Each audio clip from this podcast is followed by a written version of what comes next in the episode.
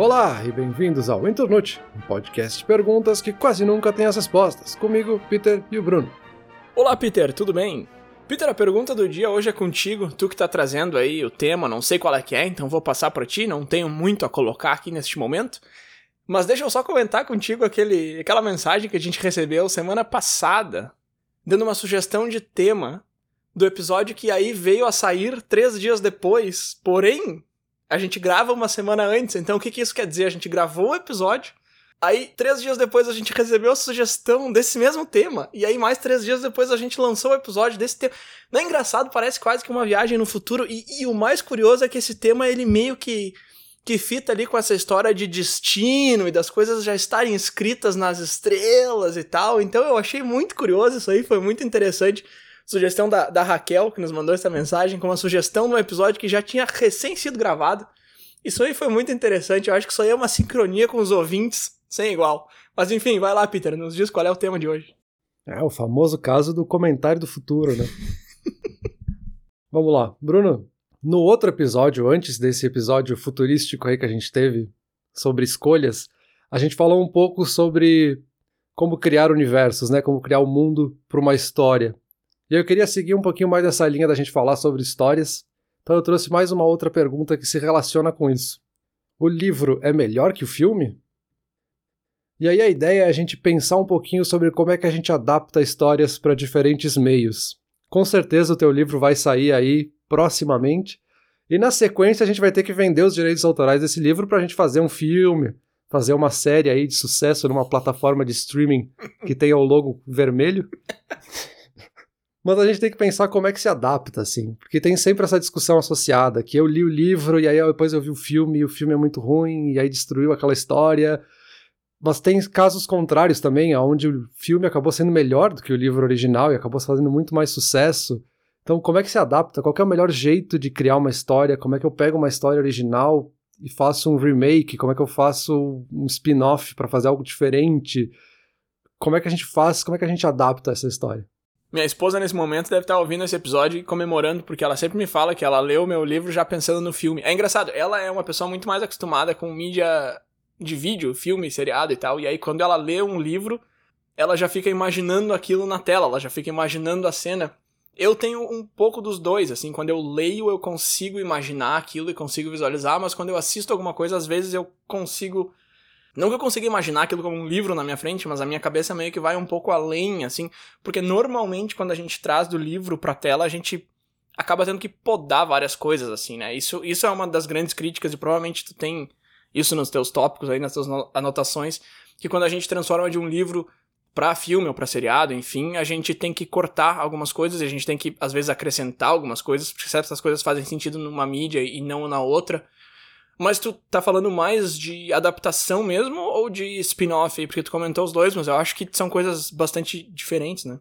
Sim, são coisas bem diferentes, mas todas elas entram nesse campo de adaptação, de alguma forma. Uh, obviamente a gente vai acabar falando mais sobre livros, filmes e séries, né? Sobre cultura pop em geral. Mas essa questão de adaptar uma história acaba passando por vários aspectos, né? Até um, um professor, por exemplo, se ele tem que ensinar algo para o aluno, ele está contando uma história ele tem que adaptar isso de acordo com cada turma, com cada curadoria que ele fez anteriormente à aula, né? Então, tem várias formas da gente pensar em adaptar. Né? Pode ser justamente fazer um reboot, um remake, um spin-off, um remaster, quando a gente está falando de principalmente de jogos e música, né? Tem muito remaster.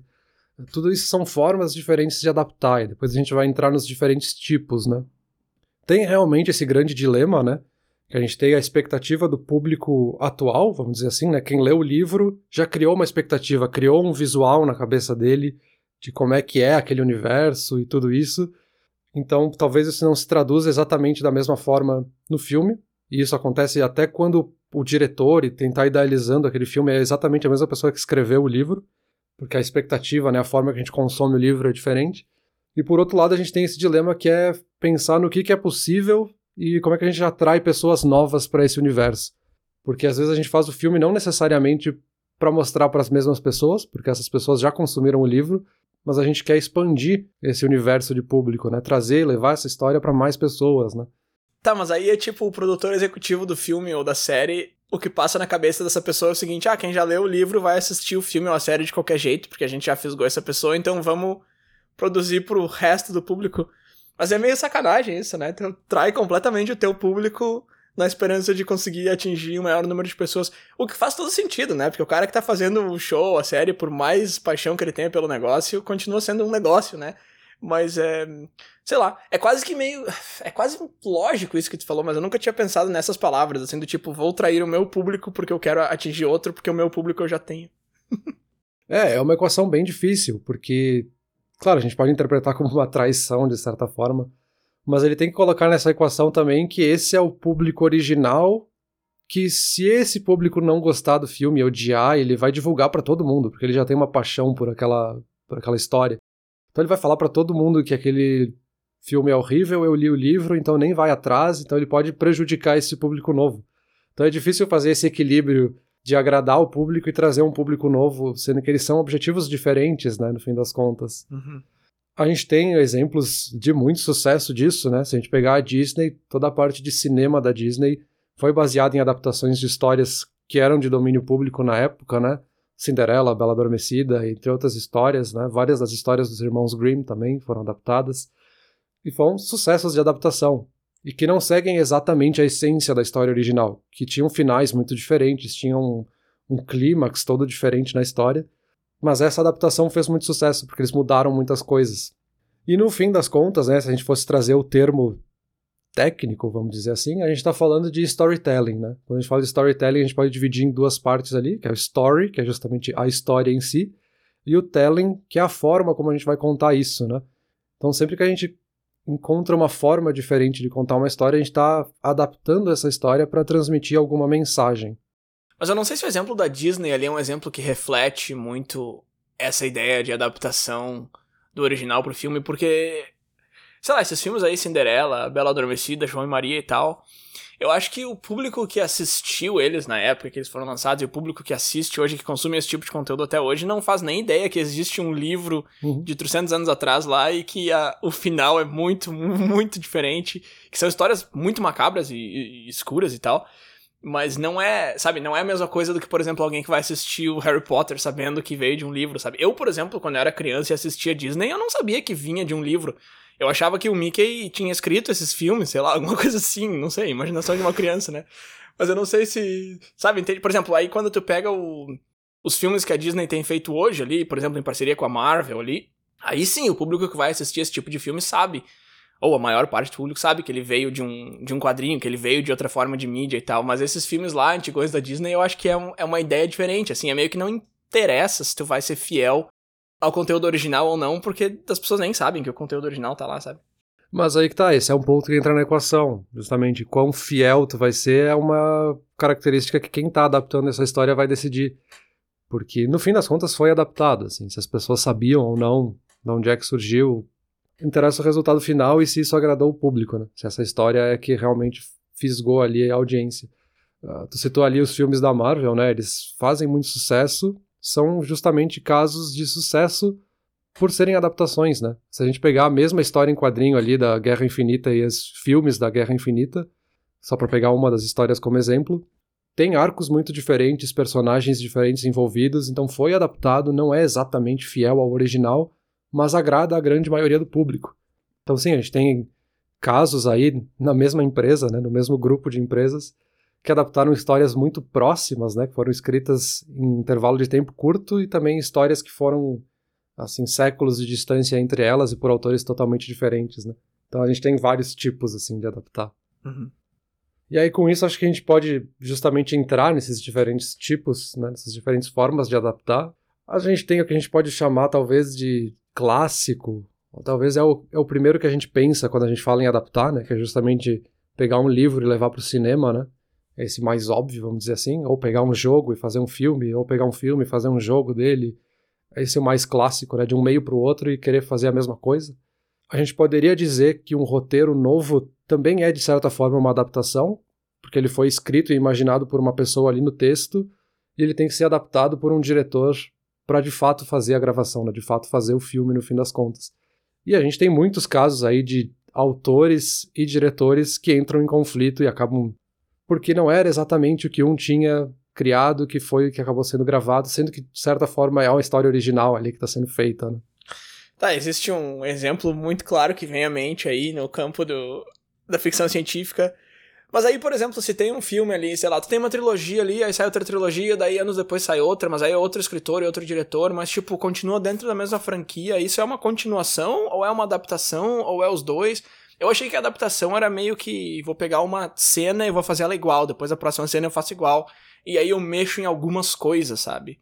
Eu não sabia que se tu continuar, fizer um filme novo em cima daquele, dá pra chamar isso de adaptação. Eu achei que seria mais uma continuação, sei lá, terminologia aí. É, esse é um ponto meio controverso, talvez. Porque vai depender de quão ao pé da letra tu vai levar a definição de adaptação. Tu pode dizer que tá adaptando aquela história para um novo contexto, né? Tu pode pegar uma franquia aí que teve uma trilogia 30 anos atrás e tu vai fazer uma nova trilogia agora, tu tem que adaptar a um novo contexto, assim, por mais que tu mantenha aquele mesmo universo, tu tem que adaptar a forma que tu vai criar essa história, adaptar o tipo de linguagem, porque as pessoas consomem esse tipo de filme de uma forma diferente hoje. Talvez o filme vai ser muito mais rápido, mais dinâmico do que seria naquela década, enfim. Isso também, de certa forma, é uma adaptação do universo, né? Uma adaptação do mundo. Não necessariamente pegar o roteiro e adaptar ele, né? Exatamente a mesma coisa como seria um remake nesse caso. Uhum. Uh, e aí, justamente, né, o remake é uma das formas de adaptação, pegar uma história e tentar refazer, entre aspas, igual. E aí, né, de novo, tu vai ter que adaptar pro meio onde tu tá fazendo isso.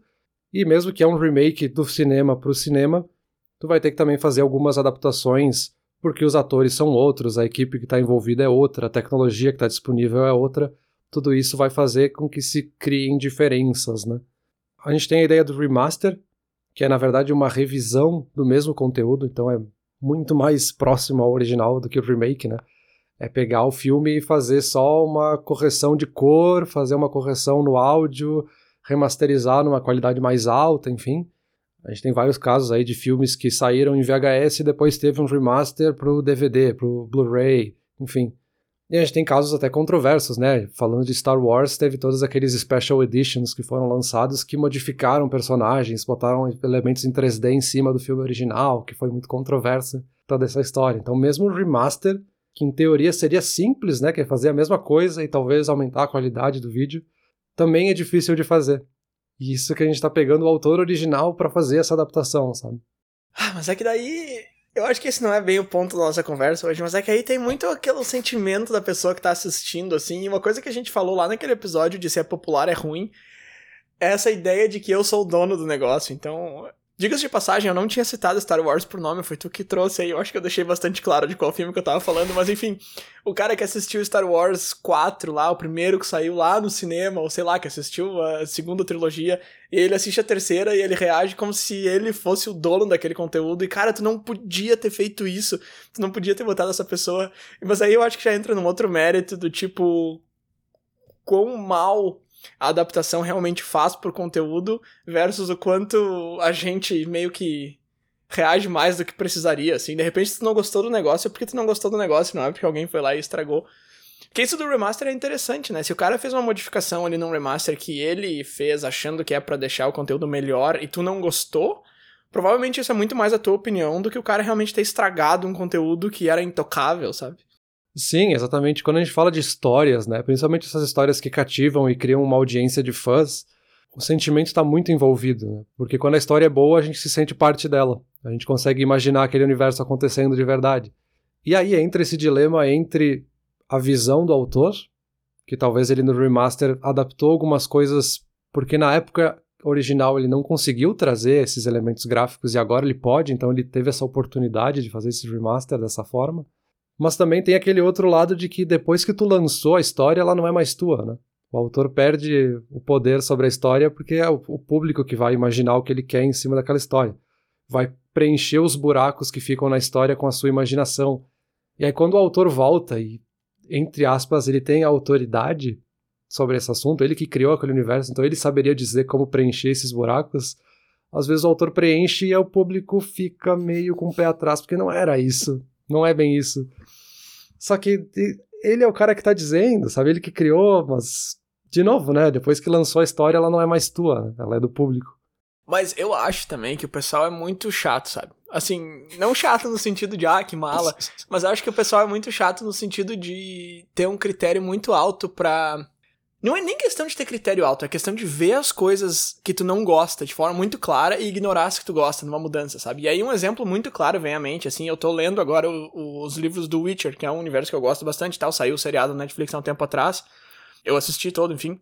E aí uma coisa que eu acho muito engraçada do Witcher é o seguinte, ele é um livro, na verdade ele é uma coletânea de livros, que virou um videogame e depois virou uma série do Netflix. Porém, não foi assim, livro para videogame para Netflix, foi livro para videogame e livro para Netflix. Então tu tem duas adaptações vindas do livro. E aí uma confusão que as pessoas fazem é que elas acham que o Netflix está adaptando do jogo. Mas não, o Netflix está adaptando do livro. E aí, o que, que por que, que eu tô falando disso? Porque no jogo tu tem várias coisas que eles mudaram do livro. Então, três exemplos bem claros.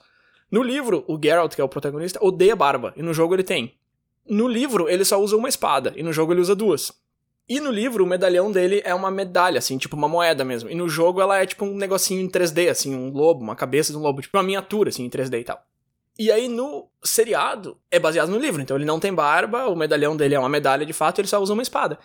E aí, quando eles trocaram isso do livro pro jogo, ninguém falou, sabe? Não é uma coisa que não é um, não é um barulho que o público faz, do tipo, nossa, que legal que agora ele tem duas espadas, nossa, que legal que dá para usar a barba do jeito que tu quer. Mas aí, quando a série tira tudo isso de novo e baseia no livro, a galera reclama. Então, assim, tu tá reclamando um negócio que não faz nem sentido. Primeiro, porque tá sendo bem fiel ao livro. Então, você tá falando, ai, cadê a barba do Geralt? O Geralt não tem barba, é o livro que ele não tem. E mesmo assim, as pessoas fazem um barulho muito grande quando algo é adaptado, entre aspas, que nesse caso nem foi, mas enfim, quando é adaptado de um jeito que eles não gostam, uhum. e quando é adaptado de um jeito que eles gostam, aí, tipo, é normal, sabe? Ah, é uma mudança que aconteceu organicamente, naturalmente, e a pessoa nem percebe. Mas quando é alguma coisa que incomoda, ah, nossa, que crime contra a humanidade, que pecado ter feito isso. Então por isso que eu acho que o público é um pouco chato, assim. E eu acho que é normal, assim, porque tu cria um afeto muito grande com aquela mídia ali e tal, e quando tu vê uma mudança que tu não gosta, tu se sente meio atacado, mas é normal, porque tem mudanças que tu vai gostar e mudanças que tu não vai gostar. Só que as que tu gosta, tu acha que é só o desenvolvimento normal da história. As que tu não gosta, tu acha muito ruim. É, exato. Esse é um caso até curioso, assim. As duas adaptações, né, se a gente considerar o original como livro, as duas adaptações são diferentes, né? Porque foi adaptado para um lado para fazer o jogo e depois pegou o original de novo e fez outra adaptação lá para a série. Só que o jogo é muito mais popular que os livros. E aí as pessoas, ou grande parte desse público que gosta desse universo, tem só a memória ou tem só a experiência de ter consumido o jogo. E aí quando vai para a série fica muito estranha. E aí dá essa sensação de que não era isso o universo que eu consumi. Mas ele tá sendo super fiel ao livro. Assim como tem pessoas que viram o jogo, adoraram o jogo, gostaram, e quando vão ler o livro não gostam, porque acham que é, dá essa sensação de que o livro não é uma boa adaptação do jogo, sabe? é um caso curioso também de, de, de novo, né? Como é que o público interpreta, como é que o público criou esse sentimento em torno da história, né? E, e ainda falando de sentimentos, quando a gente fala de remake, principalmente, isso é algo que acontece com frequência da pessoa que não gosta do remake, mas pessoas que não viram o original gostam muito. Uhum. Uhum. Volta naquele sentimento meio que na minha época era melhor, o original que era melhor. Sendo que, na verdade, talvez não é que a história ou que o remake mudou. Talvez tu é a pessoa que mudou, sabe? Tu gosta do antigo porque tu tem aquela memória afetiva. E o novo tu não gostaria de qualquer forma se tivesse saído hoje e aquele fosse o original. Porque tu não é mais o mesmo, os teus gostos não são os mesmos e tu não gostaria dessa história de qualquer forma, sabe? Então, eu acho curioso, assim, o quanto o sentimento está envolvido em algo que de certa forma tu não tem ingerência em decidir como é que vai ser essa história. Né? Não, mas com certeza é quem tu é versus o que que é o conteúdo em si. Por exemplo, o Cassino Royale do 007 eu vi só o remake, eu nem sabia que tinha original na época que eu vi o remake, eu adorei, eu achei sensacional o filme. Agora, filmes que eu já vi originais e saem um remake, normalmente eu nem assisto, assim, porque eu sei que é coisa de época, assim. Cara, Space Jam, que é o filme que saiu agora esse mês, era um filme que na minha infância eu adorava, eu idolatrava, eu tinha boneco, nossa, eu, porque foi assim uma coisa que Imagina, na época foi meio que um dos primeiros filmes, ou pelo menos o primeiro filme popular mesmo, que fez isso de misturar o desenho com a pessoa. Então tu tinha o Michael Jordan lá jogando golfe, aí chegava o perna longa e tirava o buraco do lugar. Meu, aquilo lá na época explodiu a cabeça da pessoa. A pessoa olhava aquilo com uau, isso é a coisa mais fantástica do mundo. Então, só que quando eu penso em Space Jam e essa minha experiência que eu tive com Space Jam lá naquela época, eu lembro da música, eu lembro do filme e principalmente eu lembro como eu me sentia, eu adorava. Só que se eu paro para pensar por que que eu gostei tanto, eu vou ver que são coisas que hoje em dia não fazem mais sentido. Eu não acompanho mais Looney Tunes, eu não acho que vendo esse efeito de novo vai me impressionar tanto, depois de já ter visto isso por tantos anos. Sabe? Então, assim, não é uma coisa que vai criar nada disso comigo. Então, se eu for ver o filme novo do Looney Tunes, com, acho que é com o LeBron James agora, ao invés do Michael Jordan, enfim, eu já sei que não vai dar nada, entendeu? Eu vou assistir e vou achar, tá, ok, é um filme para criança e tal. De repente eu vou até achar bom e tal. Só que normalmente a gente não dá essa calibrada na expectativa, assim, a gente vê o poster do Space Jam e o que que acontece? A nostalgia vem com tudo, nossa, a gente lembra como a gente se sentiu. Aí a gente vai ver o filme já esperando aquilo, assim, não é uma coisa muito consciente. E aí, de novo, não vai acontecer. E eu acho que é por isso que as pessoas têm tanto problema e tanto ranço com adaptações de filmes, assim. Porque realmente faz todo o sentido do mundo que tu não goste tanto de quanto tu gostou do primeiro, por N motivos. Só que a gente não pesa esses motivos e a única coisa que a gente pesa é o quanto a gente gostou, é como a gente se sentiu. E aí a gente acaba nessas de, ah, o primeiro era muito melhor, o segundo é horrível. Eu tava falando com um aluno meu, ele falou que levou os filhos para ver Space Jam, essa adaptação nova, e que eles adoraram o filme, assim. E que ele não gostou tanto, sabe? Então é exatamente isso que a gente tá falando, assim. E faz bastante sentido que isso aconteça. É, é envolve de novo esse sentimento, né? A gente não consegue distinguir, porque no fundo a adaptação não é o original. Adaptação é outra coisa. Por mais que a história seja parecida ou até a mesma história, são dois filmes separados, são duas histórias separadas, sabe? É, é outra coisa, é outro. Sabe, pensa que é algo do zero, talvez tu vai amar um, tu vai odiar o outro, e não tem problema, sabe? Às vezes tem essa discussão de pessoas que adoraram o livro, depois viram o filme, acharam ruim e agora não gostam mais nem do livro. Porque destruiu o universo, não dá mais. Mas, cara, são duas coisas separadas, assim uma não deveria impactar a outra, sabe? Se eu gosto de uma banda que tem música X e alguém faz um cover e eu não gosto, eu não vou deixar de gostar da banda X por causa do cover. Mas para outras mídias isso acontece, sabe? E aqui só para listar então algumas outras formas de adaptação, só como menção honrosa, vamos dizer assim. Uh, a gente tem o spin-off também, né, que é pegar uma parte ou um personagem e criar uma outra história baseado na informação que a gente tem sobre aquele personagem ou aquela parte da história e criar algo novo. A gente poderia dizer que, de certa forma, o documentário é uma forma de adaptação, que a gente está adaptando algo que aconteceu ou uma história de alguém, né, algo real, em uma documentação ali. Ah, e também a gente tem as paródias e as sátiras, né, que também são uma forma de adaptar algo para um outro ponto de vista, né, talvez mais cômico, talvez mais escrachado, enfim. Então, eu acho que esses três aí são bem menos odiados. Eu acho que é justamente uma questão de expectativa, né? Star Wars, que é um. Tem aquela piada, né? Que Star Wars, ninguém odeia Star Wars mais do que os próprios fãs de Star Wars, porque os fãs de Star Wars estão sempre brigando sobre Star Wars, falando o que, é ruim, o que, que é ruim e tal.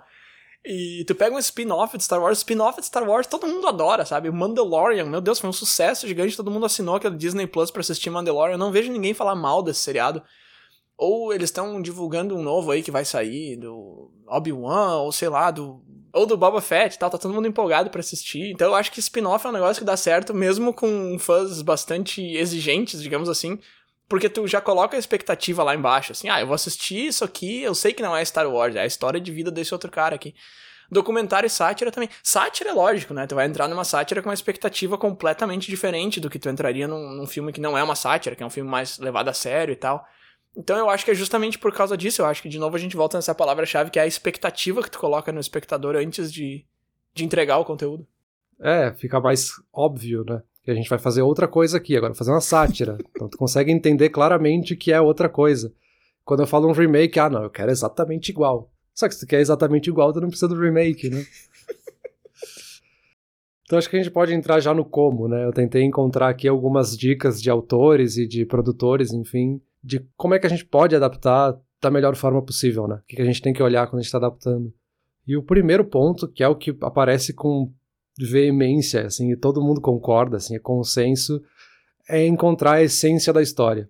Mais importante do que fazer exatamente igual é em pensar o que, que o autor quis passar, qual é a mensagem que ele quis passar com essa história. E a partir daí, tu decide o que, que precisa mudar, o que, que não precisa mudar. Porque tendo essa essência, tu já entra no segundo ponto, que é entender o diferencial de cada meio. Então, quando a gente está falando de um livro, a gente tem texto.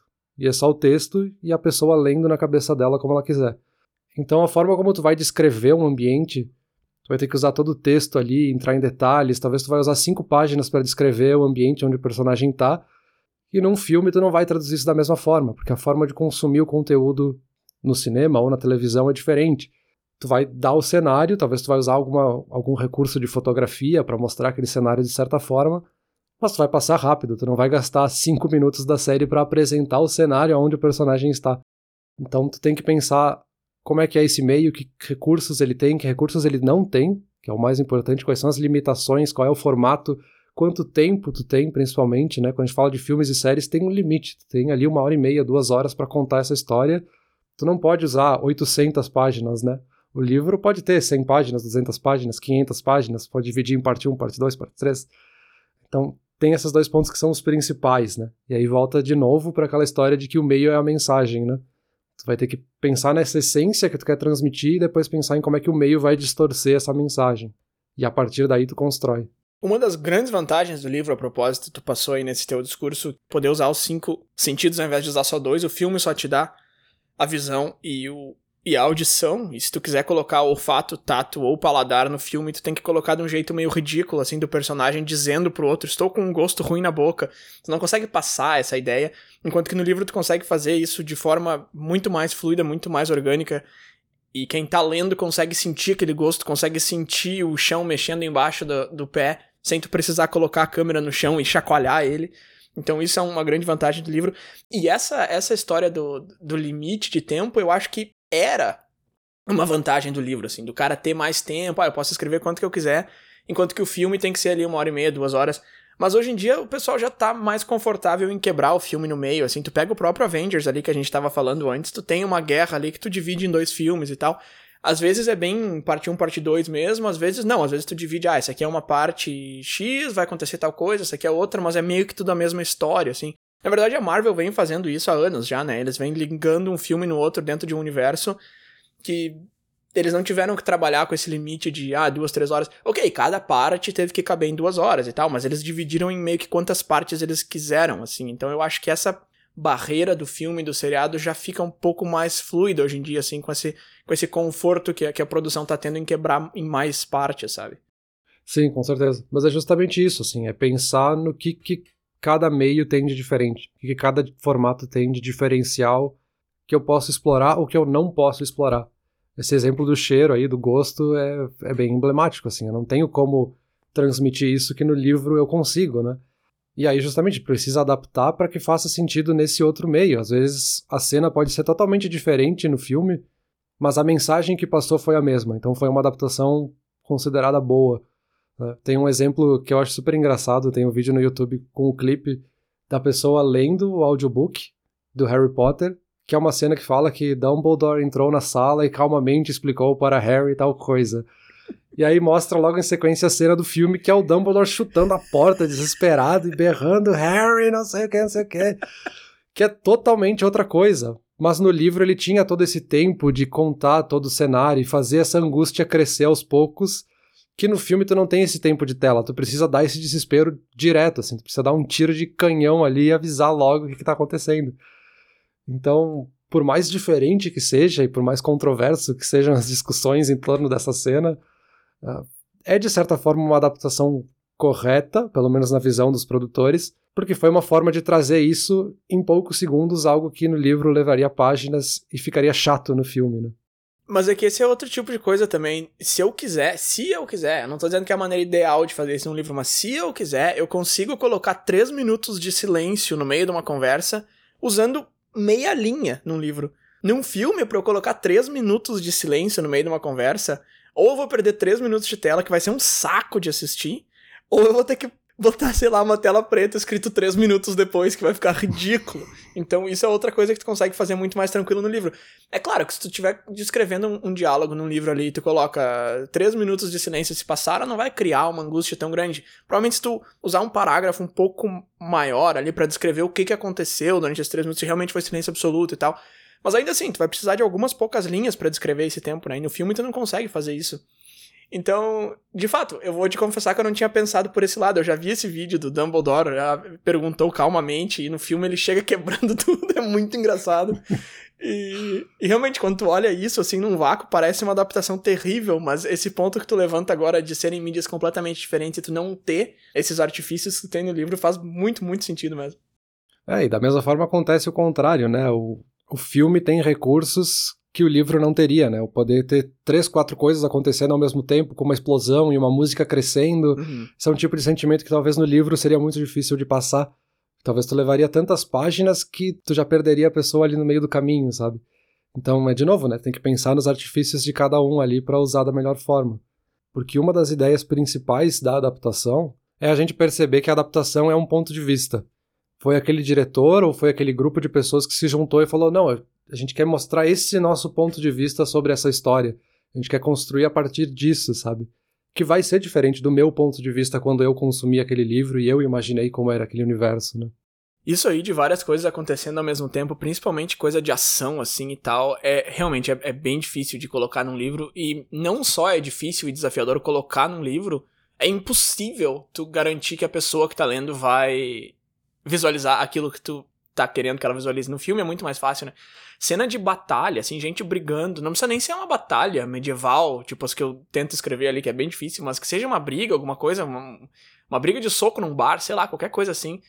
É muito difícil de escrever e é muito difícil de ler também. Eu, eu pesquisei bastante sobre isso e eu vi que muita gente meio que pula, assim, ou lê só por cima, passa os olhos em cenas de briga. E aí tem vários motivos. Eu lembro que os principais eram que é muito difícil de acompanhar. É, tinha, tem uma lista de sete motivos de por que, as pessoas não gostam muito e passam por cima de cenas de briga em livros.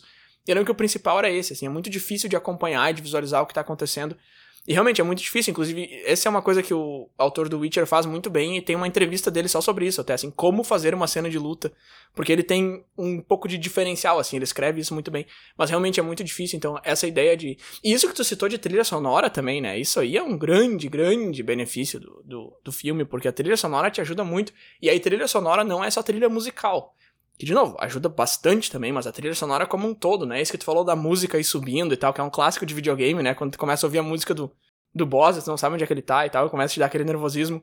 Que é lógico que o livro não tem como fazer isso. Isso é uma coisa que eu sinto bastante falta, assim, porque eu gosto de escrever com música. E às vezes eu coloco uma música que casa bem com a cena que eu tô escrevendo e tal. E eu sei que quem vai ler um livro que tá sendo escrito não vai ouvir a mesma música que o escritor tá usando. Então, isso eu acho que é um, um grande artifício do, do filme também. É, volta lá para a ideia de qual é o objetivo, né? Por que, que tu quer adaptar essa história? tem sim essa ideia de que a gente não tem que se prender ao original, então a gente não tem que fazer exatamente igual, a gente tem que respeitar e sempre revisitar o original. Então, eu construí essa história, agora eu volto um pouquinho pro original para ver se eu não saí muito da trilha, né? Se eu tô seguindo exatamente, mantendo essa essência, né? Mas tem aquela questão, né? Toda adaptação tem que trazer algo novo, porque senão não tem muito para que adaptar a história. Posso ficar com o original, que ele já entrega tudo se eu vou fazer exatamente a mesma coisa. Então tem que pensar qual é o objetivo, né? Eu quero trazer alguma nova ideia, eu quero só dar um refresh, eu quero pegar essa história que foi muito grande na minha infância e eu quero que as novas gerações também possam consumir ela, então eu vou adaptar para a nova forma de linguagem que é o que essa geração consome. Que eu acho que provavelmente vai ser o caso aqui com Space Jam, né? Muitas pessoas que viram na época provavelmente não vão gostar do novo, porque ele certamente foi feito pensando nos recursos atuais, em como as pessoas consomem filme hoje, como essa geração consome os filmes, né? Que talvez não é o que eu tô esperando, porque eu vi o original, né? Então, tem que sempre trazer alguma coisa nova, e essa coisa nova, pra gente ser bem sincero, pode ser que a coisa nova seja simplesmente o lucro, pode ser que seja simplesmente o objetivo de manter um contrato. A gente tem o caso da Sony, por exemplo, que tem um contrato com a Marvel para a franquia do Homem-Aranha, que exige que eles tenham que fazer um filme novo do Homem-Aranha a cada tantos anos, senão o contrato automaticamente é rompido. E aí, obviamente, a Sony, para poder manter isso, de tanto em tanto tempo faz um filme novo do Homem-Aranha. Então, assim, a gente tem vários diferentes motivos, né, para poder fazer uma adaptação, mas a gente tem que sempre fazer essa dobradinha, assim, de fazer algo novo com um objetivo específico, mas sempre voltar e respeitar o original, né. Tá, mas eu acho que se o teu objetivo é lucro. Assim, de novo, não tem problema nenhum com isso. Né? Eu, eu, eu sei que, que a indústria do filme e do cinema é uma indústria, tá? Não precisa ser só por amor. Mas se o teu objetivo é lucro, pelo menos eu acho que tu tem que ter um objetivo secundário daí, né? Porque se teu objetivo é lucro, tu meio que não tem um objetivo Sim. que tu vai colocar na história, assim. Então eu acho que esse que esse conceito chave de tenha um objetivo para fazer uma adaptação, eu acho que ele continua sendo real, mesmo que o objetivo seja lucro, mas aí o conselho muda um pouco para tenha um objetivo secundário. sim, sim, é que a ideia do lucro aqui, no vácuo, ela parece fácil de criticar, né? Quando a gente está adaptando uma história, porque vai destruir a minha história. Mas para ti chegar no objetivo de lucro, tu tem que saber o que, que o público quer. Uhum. Tem que, no mínimo, fazer uma pesquisa e saber o que, que o público espera para te achar um diretor que tenha esse objetivo diferente para a história, né? esse objetivo secundário. Então, por mais que o objetivo do estúdio seja o lucro, ele vai ter que achar algo que atinja esse objetivo do lucro, que vai ser fazer a adaptação boa o suficiente para que leve o público a assistir ou consumir essa história. Aí a gente pode entrar em alguns cuidados, o que, que a gente cuida, né? além do que a gente tem que fazer. Tem justamente essa briga, entre aspas, entre ter uma sensibilidade do tempo que tu tem para contar essa história e uma sensibilidade do outro lado da prosa, né? De como é que tu vai contar essa história. Tu tem tantas coisas para falar aqui, tu tem que equilibrar com quanto tempo tu tem, quanto espaço tu tem para contar essa história, né? A gente tem que cuidar qual é o ponto de vista que a gente está dando. Então, num filme ou num livro, os pontos de vista acabam se traduzindo de formas muito diferentes, né? A gente acabou já falando sobre isso. O tom de voz que a gente vai dar para os personagens, volta ali naquele exemplo do Dumbledore, e o nível de tensão que a gente está dando para cada cena. Ah, pensar nos personagens coadjuvantes, né, nos personagens secundários que também estão construindo aquela história e qual é o objetivo deles ali na história original. Pensar no escopo total dessa narrativa. Tentar manter o mais limpo possível. Isso acaba sendo um ponto que apareceu várias vezes. Então, essa ideia de menos é mais, né? Pensa na essência de novo da história e não tenta colocar todos os elementos porque tu vai começar a poluir a cena, sabe? Pensa o que o autor quis passar e coloca só isso. Depois, quando tu for revisar, tu pensa se faltou alguma coisa. Né? E direto pro ponto emocional daquela cena. Quando a gente fala de histórias de novo, né? A gente tá falando de criar uma conexão emocional. Então, quando tu chegar naquele ponto emocional, para e vai para a próxima cena. Não fica tentando enrolar ali. Retrabalhar a premissa também, pensar em como é que tu vai expor todos esses pontos do livro. E no fim das contas, né, o mais difícil, o principal cuidado é fazer esse equilíbrio, né? Porque isso vai mudar para cada adaptação, mesmo que tu esteja adaptando um livro para uma nova edição do livro, tu tem que fazer todos esses equilíbrios e tomar todos esses cuidados, né?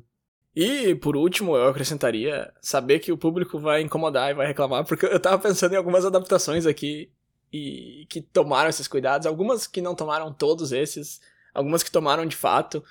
Mas o pessoal sempre vai achar alguma coisa para encontrar que tava muito diferente do que era para ser. Eu, eu não vejo, assim, público reclamando de coisas que ficaram muito igual, sabe? Eu entendo completamente o que tu diz quando tu fala que se é pra fazer igual, então nem faz, porque já tem o original. Eu concordo. Mas eu acho que é mais seguro tu fazer um negócio mais parecido, porque é sempre as coisas que as pessoas tentaram mudar um pouquinho, alguma coisa ali que o pessoal cai em cima, assim.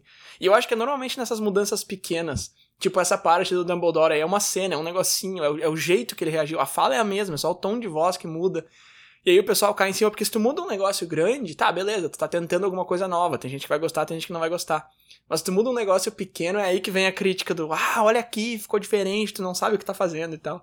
Então eu acho que mesmo que tu tome todos esses cuidados, sempre vai ter alguma coisa que não vai ficar perfeita aos olhos da, da crítica ou do público. É, não, perfeito. E aí a gente pode entrar justamente nas críticas, né? Porque eu encontrei muita gente que fala veementemente que é sempre o original é melhor. Não existe o original é melhor e deu. Por mais que tu apresente muitas evidências e fale que, por exemplo, Scarface, que é um filme que agora vai ter uma nova adaptação, mas Scarface é muito popular a versão do Al Pacino, lá dos anos 80, mas tem uma versão muito mais antiga lá que foi feita que ninguém nem lembra que é essa história original, sabe? Sim. Se for ver, ela é bem diferente, é uma adaptação que Provavelmente quem viu o original ia odiar a versão do Alpatino, porque não tem nada a ver uma história com a outra, enfim. Mas tem gente que defende que o original é sempre ou 99% das vezes melhor. E aí eu fui buscar o porquê, então. Por que, que eles acham isso? Primeiro é que as coisas se perdem na tradução, né? Se fala muito em Lost in Translation. Então, porque justamente, ah, tu fala falando isso, mas tu não soube adaptar direito. Uhum. E já aí já entra no segundo ponto que aparece muito que não era assim que eu imaginava. Uhum. Então eu não gosto porque não era isso que eu imaginava que ia acontecer. Se fala dessas limitações de tempo, então, ah, se tu tem limite de tempo pro filme, então nem adapta o livro porque vai ficar ruim, porque tu tá colocando limitações na história que não tinham originalmente. O livro acaba sendo sempre melhor porque ele permite que o leitor faça essa construção na cabeça dele. É o leitor que vai juntar todas as peças e o filme te entrega pronto, então o filme é sempre pior porque ele tá mais ralo culturalmente, de certa forma tem justamente essa ideia de que é uma exploração fazer adaptações, não tu tá sugando tudo que aquela história tem para dar e só quer o lucro e tu quer estragar aquela história e tu vai destruir tudo que tinha ali. E tem um último argumento que eu vi mais de uma vez, mas ele não faz muito sentido para mim, que é a ideia de que o livro ele fica para ti. Porque o livro tu tem ele físico e ele tá contigo e ele é teu. Tu não tem algo físico do filme. Tu pode até ter o DVD, mas o DVD não é. Eu não entendo esse argumento. Tá, não, Mas não, ele aparece mais de uma vez. Não, peraí, peraí, eu entendo esse argumento. Eu entendo esse argumento e eu acho que eu até usaria ele, inclusive. Porque eu sou uma pessoa que quando eu leio um livro, eu. Inclusive, essas duas coisas que eu tô segurando aqui, eu tô segurando elas porque elas estão do lado do livro que eu tô lendo, que é um marca-texto e uma caneta. E eu uso bastante isso aqui. Eu, quando eu vejo alguma coisa que eu gosto, eu marco. Se eu vejo alguma coisa que pode ser usada de referência, eu marco. Eu escrevo no canto da página. Meus livros são tudo uma bagunça, eu gosto deles assim. Então eu entendo esse último argumento, e eu não sei se é isso que as pessoas estão querendo dizer, mas eu acho que sim. Eu entendo esse argumento como isso, assim. Se eu pegar um livro que eu li, ele vai ser o meu livro, entendeu? Ele vai estar com as minhas coisas ali. Eu não tenho como fazer isso num filme, eu não tenho como dar pausa no filme e desenhar um negócio, escrever um negócio. Então, sei lá, eu não tô dizendo que é um argumento bom, tá? Eu realmente não tô, assim. Eu discordo de, de literalmente todos esses argumentos que tu falou, mas eu, eu tô dizendo que eu entendo ele e que faz, faz bastante sentido. Eu não tô dizendo que, que é bom o suficiente. Esse do lucro eu acho que é o, que é o mais interessante, assim. Porque, de novo, eu consigo entender muito bem, assim, tu tem um negócio que tu gosta muito e aí chega um outro grupo ali, chega uma outra empresa e dá uma avacalhada no negócio, entre aspas, só para fazer dinheiro. Só que aí é que tá, né, cara? É tudo uma indústria, assim, eu acho que é muito idealismo, assim, isso de, ah, não, as pessoas têm que fazer o um negócio por amor. Eu tenho certeza que boa parte dos escritores, produtores, diretores realmente gostam muito do que eles fazem, eles fazem aquilo ali com uma paixão, eles querem que o produto final seja muito bom. Mas isso não quer dizer que eles estão fazendo só por amor, entendeu? É a indústria do cinema, é a indústria do, do, do livro que seja. Não é hobby, pode ser que tenha começado como um hobby e tal, pode ser que até meio que seja um hobby, mas é, é de onde vem o dinheiro também. Então, eu acho que o lucro é uma parte importantíssima. Assim, se não tivesse essa indústria, tu não ia ter recebido nem o original, entendeu? Então, eu acho que isso de reclamar de, ah, eles só querem lucro. De novo, eu entendo, eu, eu vejo de onde que tá vindo esse argumento e tal, mas é que eu acho que é muito egoísmo, assim. Por exemplo, meu filme preferido quando eu era criança era Tarzan. Aí se eles fizessem um filme novo, Tarzan, em, agora é com pessoas, não é mais desenho. Tá, cara, provavelmente eu não vou gostar, entendeu? Mas de repente uma criança vai adorar o filme. Uhum. Então é a mesma coisa, assim, quando eu era criança, eles pegaram esse Tarzan, não veio do nada, sabe? Foi meio que um remake de sei lá onde, a Disney, eles reciclam bastante coisa. Então, se eu usar esse argumento agora, mas aí, quando era minha época, eu não uso, sabe? É que nem esse exemplo do Scarface que tu usou é muito bom, assim, ah, não, o novo vai ser ruim. Tá, mas o que tu viu lá do Alpatino na época também era o novo, entendeu? Então tu quer bloquear esse novo, mas quando era novo pra ti, daí podia. Sabe, são uns argumentos que não fazem sentido nenhum, assim. Eu acho que é aquela velha história de se não gosta, não assiste, ninguém vai te forçar, não é laranja mecânica que vão te botar na frente da TV e abrir teu olho para tu assistir. Eu sei lá, eu acho que esses argumentos para mim não, não funcionam, não. Não sei se tu concorda com algum deles ou com, com todos, acho que não, mas enfim. Não, eu acho que eles têm um certo fundo de verdade. Sim. Porque quando a gente fala de adaptações, não tem como a gente dizer, ah, todas são boas, todas são ruins. Sim. Assim como não tem como a gente pegar todas as histórias originais e dizer que todas as histórias originais são boas. A maioria das histórias originais são ruins. A gente só lembra das que são populares, das que deram certo, né? Verdade. Sim. Porque sim, a gente pode falar que por um lado eles estão querendo explorar ali, eles querem fazer o remake só para mais gente ver essa história, mas por outro lado tu tá justamente apresentando para mais pessoas essa história. Pode ser que a pessoa veja o filme, talvez ela realmente ache o filme ruim, mas ela ficou pensando no livro e ela vai consumir o livro também agora, que ela não, nem saberia que o livro existe se não fosse por esse filme que foi ruim no fim das contas, né?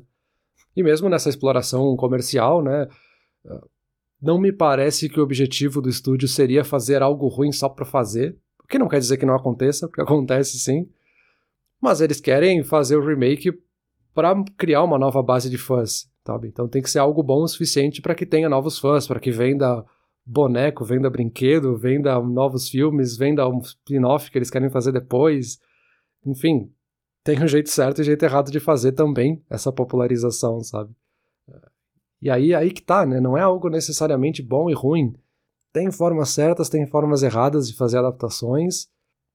Tem justamente essa questão que tu falou geracional aí de o mundo tá sempre mudando, a forma que as pessoas consomem conteúdo tá sempre mudando e adaptar pode ser uma forma de manter essa história viva. Se ninguém tivesse adaptado Tarzan para nossa geração, talvez essa história teria sido esquecida, ninguém ia saber quem era Tarzan e ninguém nunca ia fazer outra adaptação. Então, essa adaptação que mudou a história original foi uma forma de manter essa história viva por mais tempo, para novas gerações saberem dessa história. Por mais que tenha sido distorcida da original, sabe? Porque, no fim das contas, por mais que a gente conte exatamente a mesma história, e a gente pegasse talvez o filme original e desse para uma pessoa hoje assistir, o contexto mudou, a sociedade mudou, a forma de consumir mudou, tu mudou, e aí no fim aquela história talvez ela não faça sentido. Então tu precisa adaptar ela para que ela faça sentido hoje, né? E volta lá de novo. O professor, às vezes, ele tem que mudar um pouco como, a, como ele está contando a história, como ele está passando o conteúdo, para adaptar ela para a audiência, né? Para adaptar para a turma dele. Então a adaptação faz parte das histórias em geral, né? Perfeito, concordo plenamente com essa tua posição. De novo, eu não estou dizendo que esses argumentos que tu trouxe contra adaptações são completamente errados ou que eles não fazem sentido nenhum. Eu acho que eles fazem algum certo sentido, eu só não concordo com eles, só isso. Não, perfeito. Acho que, é, acho que é aí que tá a conclusão, assim não é nem bom nem ruim, é um elemento que existe no universo de contar histórias. Pode dar certo, e eu acho que, como fã, a gente certamente lembra do sentimento mais forte que é quando dá errado, né? Que é quando atrapalharam algo que a gente amava, né? Mas no fim, é algo que faz parte das histórias e as adaptações sempre vão estar presentes. Então acho que eu concluo por aqui. Agora só falta fechar esse contrato aí pra gente adaptar o teu livro e fazer milhões com spin-off, filme, nós vamos explorar esse negócio assim, vender brinquedo e coisa. Vamos lá, Bruno, vamos adaptar esse negócio aí para ganhar dinheiro. Calma, cara, eu tenho que terminar ele. Primeiro eu tô no momento aqui de trabalhar por amor, por paixão. Depois que eu terminar, a gente começa a pensar como é que a gente pode explorar essa mina de ouro aqui. Valeu. Beleza, valeu.